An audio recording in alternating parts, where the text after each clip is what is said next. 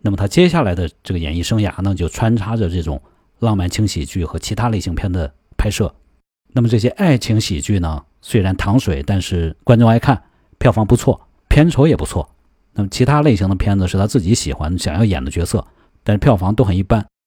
结果呢，这个浪漫轻喜剧拍多了，观众看多了，逐渐逐渐，观众和制片公司的心目当中啊，他的形象就开始定型了，都认为他最适合演这种浪漫多情的英俊小生。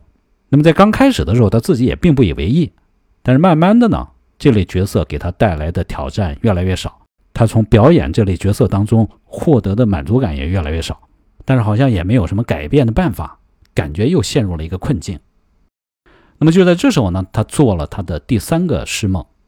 他说，在他的这一生当中啊，一共做过三个诗梦，那前两个梦一模一样，那到了这第三个梦呢，和前两个就不一样了。那么在这个梦里呢，他梦见自己已经八十八岁了。那坐在自己家门口的阳台上，那前面走过来二十二个女人，一共带来了八十八个孩子，都是他的。那孩子聚拢起来要和他合影。就在他走到孩子们中间的时候，他的梦醒了。那这个梦醒了之后，他就明白，他该安定下来，娶妻生子，当父亲了。那么马修作为好莱坞当红的一线演员，风流倜傥，和很多女演员、女明星约会过，但是他从来没有过要和他们结婚、安定下来的想法。那做完这个梦之后啊，他就知道时间到了，但是他并不想主动出去寻找。那既然有这个梦，他觉得这件事儿会自然发生。果然不久之后啊，他就在好莱坞的这个海德俱乐部看到了离自己不远的桌子旁坐了一个讲葡萄牙语的混血女孩。那么看到她的那一刻，马修就确信他碰到了当年在亚马逊河漂浮的时候向他挥手的美人鱼，只是他不知道这条美人鱼。为什么会从亚马逊河游到太平洋，又从太平洋游到了好莱坞？那么这个女孩的名字呢，叫卡米拉，就是现在马修的妻子。